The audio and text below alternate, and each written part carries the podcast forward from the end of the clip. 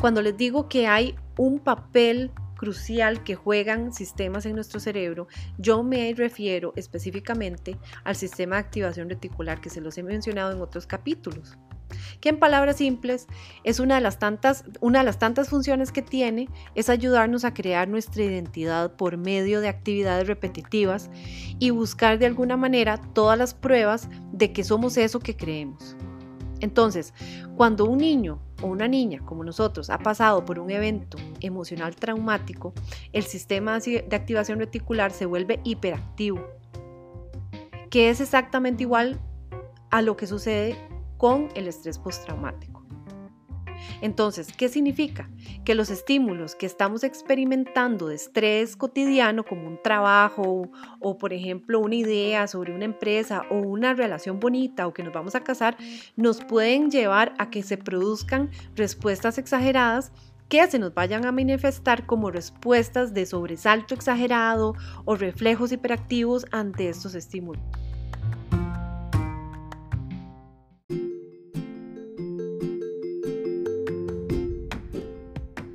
Hola, hola, mi nombre es Florencia Mena y estás escuchando 100% Flow, un podcast bilingüe, inglés y español, donde muestro a mujeres modernas como yo que hemos luchado con baja autoestima, muchas dudas personales y una resistencia total a mostrarnos como nosotros deseamos, tanto en nuestro hogar, en el lugar de trabajo o en la vida en general, a cómo limpiar bloqueos subconscientes, mostrarnos a nosotras mismas con mucho entusiasmo y además presentarnos con más confianza en la vida, en los negocios y en todo lo que nos dediquemos a hacer.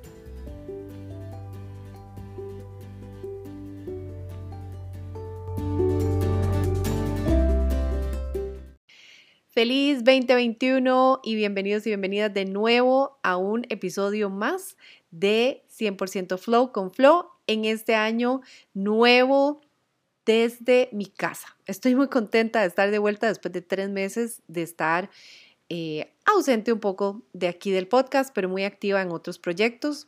No es definitivamente algo que me haga sentir eh, muy animada el hecho de haberme ausentado tanto, pero era necesario para mí, pues estaba definitivamente muy agobiada con todo lo que estaba sucediendo en términos de tiempo, pues recuerden que el 2020 fue bastante retador para nosotros. Yo mentiría si digo que fue un año malo. Yo tengo que decir que me siento muy agradecida de que haya sido un año de tanta transformación y tanto despertar para mí. Sin embargo, tenía también la responsabilidad de apoyar a mi hijo con el homeschooling, que era una situación nueva para nosotras y a pesar de que pues no voy a decir que luché, pero sí, la verdad es que luché bastante para mantenerme haciendo todo lo posible en todo lo que estaba. Tuve que decidir y tuve que tomar decisiones bastante eh, inmediatas y eso fue lo que sucedió conmigo. Por eso, al contar 100 días antes de terminar el año, hace 100 días que no estoy con ustedes, eh, realmente me di la oportunidad de hacer lo que mi corazón me dijo, de apoyar a mi hijo, que era lo más importante, y creo que dio réditos maravillosos, pues él ha tenido un desenvolvimiento emocional, psicológico y espiritual muy, em, muy sano, creo, para los retos que se pudieron haber venido. Y bueno, eh, todo esto ha llevado a que yo también cambia un poco la cara de lo que realmente quería hacer y me siento muy feliz de decirles que me siento muy em, afianzada, muy contenta de los temas que les traigo. Les traigo temas muy importantes acerca de la liberación de traumas, liberación de energías acumuladas, de liberación de mm, situaciones que nos tengan estancadas y eh, de esta manera poder ayudarles a que avancen en su vida, a que vean sus metas de una manera eh, diferente y apoyarles en las maneras en que yo tenga con los programas, con la membresía, eh, muchísimas cosas que tenía muy rezagadas precisamente porque el manejo del tiempo era un poco comprometido. Pero bueno, el día de hoy les traigo un tema maravilloso que me tiene definitivamente muy comprometida, pues es algo muy desde mi corazón, que es acerca de cómo el trauma nos bloquea la posibilidad de cruzar nuestras metas. crucemos la línea de meta. Y decir crucemos la línea de meta es a veces una tarea que se nos ve desde una, un dolor muy grande porque ponemos mucho empeño, damos lo mejor de nosotros, pero en el momento de cruzar la, la meta, nos paramos, nos friqueamos, no sabemos qué hacer. Y eso les puedo decir que ha sido una historia muy cercana a mí. Y les voy a empezar este podcast contándoles que yo desde los primeros días de mi vida, más o menos aproximadamente mi memoria eh, me trae a cuando yo tenía unos dos o tres años, ya habían muchas cosas traumáticas alrededor mío. Eh, mi padre y mi madre se separaron desde que yo tenía unos dos años y medio, tres años, y eso ya para un niño en esas edades es algo increíblemente traumatizante. También en el hogar de mi abuelita, que fue donde nos fuimos a vivir, eh, se estaba viviendo una situación parecida entre ella y mi abuelo, que después de 35 años de em, una relación muy abusiva y muy negativa, pues también decidieron separarse. O sea, yo inmediatamente, ya a mis 3, 4 años, estaba viviendo dos separaciones muy fuertes, de dos estructuras muy fuertes de personas que em, eran mi base en mi vida. También tuve situaciones traumáticas en carne propia, como por ejemplo eh, a los cuatro años y medio fui abusada sexualmente por el abuelo de mi mamá y eh, consecuentemente, como a los 7, 6 años, eh, un niño en el bus escolar también abusó de mí y a los 12 años, pues eh, fue la tercera vez. Y ahí era una cadena de muchos abusos. Me voy a enfocar en los primeros años de vida, me voy a enfocar en los años de 0 a 8 años, pues esos son los primeros años en los que nosotros como seres humanos vamos formando un montón de cosas que después se vuelven automáticas. Porque cuando hablamos de un trauma, se refiere a una experiencia profundamente angustiosa y perturbadora. Y lo que sucede es que cuando existe un trauma psicológico emocional, lo que sucede es un daño o una lesión en la psique, que después a la hora de vivir el día a día, en cualquier momento de nuestra vida, si no lo hemos trabajado, este evento que es extremadamente aterrador o angustiante, nos resulta que busquemos o que se nos den desafíos en nuestro funcionamiento o afrontamiento normal después de lo que sucedió. Definitivamente les tengo que decir que después de esos momentos yo no fui una niña con un afrontamiento entre comillas normal. Era normal para una niña en condiciones en las que yo estaba, con trauma. Y el asunto con esto es que cuando estamos en esas eh, etapas de la vida, ustedes saben que cuando nosotros vamos aprendiendo, vamos aprendiendo con causa y efecto. O sea, yo toco una hornilla de la cocina, me quemo, quiere decir que yo hice algo equivocado porque toqué algo caliente. O sea, yo toco una hornilla caliente, me quemo yo le desobedezco a mis padres y probablemente me peguen o me, ¿verdad? O me, o me, vayan a corregir. Eh, si no me como la comida, no me como un dulce. O sea, existe una causa, un efecto o una causa. Cuando nosotros somos de alguna manera abusados o tenemos un evento traumatizante en esas etapas, internalizamos el evento como un una causa de un efecto nuestro. O sea, nosotros hicimos algo que causó esto. Por lo tanto, hay dos emociones claves que se internalizan en nuestro sistema nervioso central y se quedan con nosotros hasta el momento en que logremos liberarlas, que son primero el miedo y segundo la culpa. Bueno, también hay una tercera, que es la vergüenza, pero la vergüenza es consecuencia del hecho de que nosotros no vamos a contar estos eventos precisamente porque nos sentimos culpables y tremendamente frustrados porque sentimos que no fuimos lo suficientemente capaces de evitar que esto sucediera. Entonces, lo que sucede es que este trauma emocional tan severo porque los traumas emocionales, a diferencia de un trauma físico como un accidente, ¿verdad? Eh, no se ven. Uno no ve cuando un niño o una niña ha sido abusada. O sea, físicamente, a menos de que lo hayan golpeado, lo hayan lacerado, le hayan hecho algo, no se nota. se ve solamente en su comportamiento. Entonces, estos traumas emocionales tan severos causan cambios permanentes y duraderos en una región de nuestro cerebro que es responsable de regular nuestras respuestas emocionales. Esta región es la que regula las emociones negativas, como por ejemplo el miedo, y en este caso el miedo, la frustración, la culpa, la vergüenza, y se producen con estímulo, como una respuesta a estímulos específicos. Las señales de que una persona ha sido traumatizada pueden variar, desde los síntomas típicos del trastorno de estrés postraumático, que podemos hablar en otro momento, hasta sensaciones muy sencillas en sus sentimientos de miedo o ira, que a veces son exageradamente expresadas. Entonces, algo que debemos preguntarnos es si el nivel de miedo o enojo de la persona que vemos o del niño en este caso realmente parece mayor o más dramático de lo que realmente es y entonces preguntarnos por qué.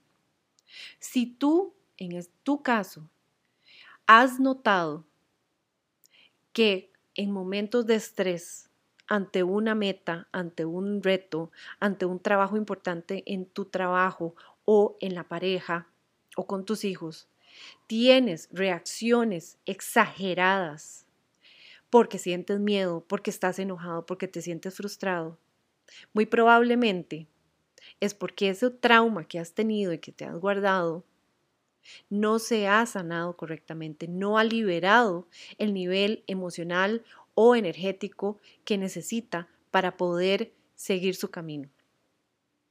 Muchas veces creemos que callarnos, dejarlo ir, dormirnos, abrazar a nuestra pareja, a veces hasta ni siquiera darnos el permiso de tener una relación sexual sana, va a pasar. Pero la energía contenida de esas emociones es devastadora. Entonces aquí juega un papel crucial. Sistemas en nuestro cerebro que están siempre actuando, siempre actuando.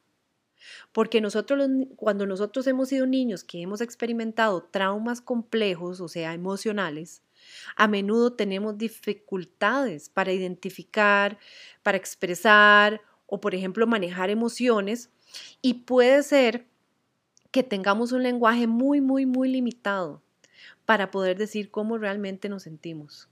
Y lo que sucede es que internalizamos reacciones de estrés extraordinariamente exageradas. A veces las externalizamos, pero muchas veces las tomamos como personales. Nos sentimos culpables y además de eso nos culpamos tanto que nos castigamos, nos boicoteamos. Entonces, como resultado, experimentamos momentos de depresión, de ansiedad o ira. Muy importantes, porque estos casos es a donde nosotros podemos ver si realmente nosotros hemos sido personas que no hemos tratado apropiadamente esa parte energética del trauma. Cuando les digo que hay un papel crucial que juegan sistemas en nuestro cerebro, yo me refiero específicamente al sistema de activación reticular que se los he mencionado en otros capítulos que en palabras simples es una de las tantas, una de las tantas funciones que tiene es ayudarnos a crear nuestra identidad por medio de actividades repetitivas y buscar de alguna manera todas las pruebas de que somos eso que creemos. Entonces, cuando un niño o una niña como nosotros ha pasado por un evento emocional traumático, el sistema de activación reticular se vuelve hiperactivo, que es exactamente igual a lo que sucede con el estrés postraumático. Entonces, ¿qué significa? Que los estímulos que estamos experimentando de estrés cotidiano, como un trabajo o, por ejemplo, una idea sobre una empresa o una relación bonita o que nos vamos a casar, nos pueden llevar a que se produzcan respuestas exageradas que se nos vayan a manifestar como respuestas de sobresalto exagerado o reflejos hiperactivos ante estos estímulos. Entonces, como otra propiedad del sistema de activación reticular es su rápida habituación a estos estímulos repetitivos, nuestro sistema nervioso central, en respuesta a estos, va creando y buscando ambientes que te hagan sentir cómoda, segura y que esta identidad quepa. Entonces, ahí es donde nosotros, eh, digamos, casi cumplir cualquier meta se vuelve imposible, porque cumplir metas, llevar a cabo proyectos, significa cambios, significa algo mejor viene, significa me salgo de mi zona de confort. Y eso, por ende, significa peligro.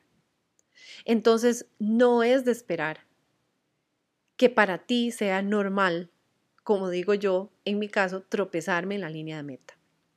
Y les voy a contar un caso personal. Cuando yo tenía aproximadamente 7, 6 años, eh, cuando yo estaba en primer grado, yo me acuerdo que la tarjeta, la tarjetita de, mm, ¿cómo se llama? La tarjetita de notas de la escuela eh, era, eh, ¿cómo era? Desarrollo necesario, excelente, bueno, muy bueno, ¿verdad? Y lo que decía era simplemente lo que nosotros necesitamos saber. Cuando yo vi por primera vez mi tarjeta de notas decía MB, o sea, muy bueno, muy bueno, muy bueno, pero todos mis compañeros decía excelente. Y yo me sentí culpable o me sentí muy mal porque todos ellos, o sea, estoy hablando de la mayoría, ¿verdad? Posiblemente no todos, porque no los vi todos, pero la mayoría tenía excelente y yo tenía muy bueno. Cuando pasé al siguiente año, las tarjetas de las notas de mis compañeros decían 100 y yo decía 94. A partir de ese momento, yo comencé a decir y a creer que yo realmente era diferente. Y no para bien, sino para abajo, ¿sí? No me veía como una persona que estaba haciendo un buen trabajo, tenía igual excelentes notas, sino que siempre me sentí como que no estaba dando lo suficiente. Es la misma sensación que uno siente de vergüenza de que uno no fue lo suficientemente capaz de protegerse ante esa agresión sexual, ese abuso sexual, ese tocamiento eh, indebido, esa violación que sucedió en tu vida cuando eras solamente una niña. Entonces, si hoy en día tropiezas y sigues tropezando en muchas líneas de meta, justo antes de llegar, justo antes de cumplir con el sueño que tienes de comprarte algo, de cerrar un trato, de poder eh, avanzar en tu carrera, si justo cuando ya estás a punto de cruzar la meta, te enfermas, te deprimes, te sientes ansioso, no entregas el trabajo, sin justificar esa falta de responsabilidad, piensa muy bien. ¿Estás todavía con esa carga emocional o energética que te está impidiendo cruzar esa línea de meta y que te está haciendo tropezar? Como una manera de protegerte hacia lo nuevo que viene. Este tema y otros son los que estaré desarrollando en este año. Existen maneras en que podemos lograr cruzar esa meta. Este podcast es uno de ellos. Yo he logrado cruzar metas. A veces lo logro y a veces la peleo, pero aquí estoy. Este es mi tercer podcast. Me siento muy contenta de haber cruzado esa meta. En el justo en octubre del 2000, del año pasado, del 2020, pude lograr el evento del Clearathon que les había hablado. 77 días exactos de clearings emocionales y energéticos por medio del tapping. Tuve muchas metas a donde me tropecé. Tuve retos personales que me hicieron en algún momento decir no puedo seguir y me boicoteé en muchas ocasiones. Puse muchas excusas pero lo cerré, lo logré y lo hice y me siento muy orgullosa de esto. Y si yo pude hacerlo, ustedes lo pueden hacer. Yo estoy aquí para ayudarles, estoy aquí para compartirles muchos de mis tips, pero también les ofrezco dos opciones más. Pueden trabajar conmigo uno a uno, pueden también participar en la membresía que tengo disponible en Patreon, que les voy a dejar en las notas de este episodio. Por favor, siéntanse libres de seguirme también en social media y de ser parte de mi comunidad. Me encanta este tema. He logrado superar grandes y profundos traumas muy, muy, muy graves y aquí estoy, pudiendo decir sí y escogerme a mí misma como la persona más importante de mi vida. Así que espero que este año para ustedes sea muy provechoso. Nos estaremos viendo todos los martes por este mismo canal a esta misma hora y les prometo que voy a poner todo mi empeño para ya seguir con esta línea y eh, mantener este, este eh, canal de comunicación. Gracias por eh, siempre escogerse y por siempre lograr ser las personas que desean ser. Un abrazo.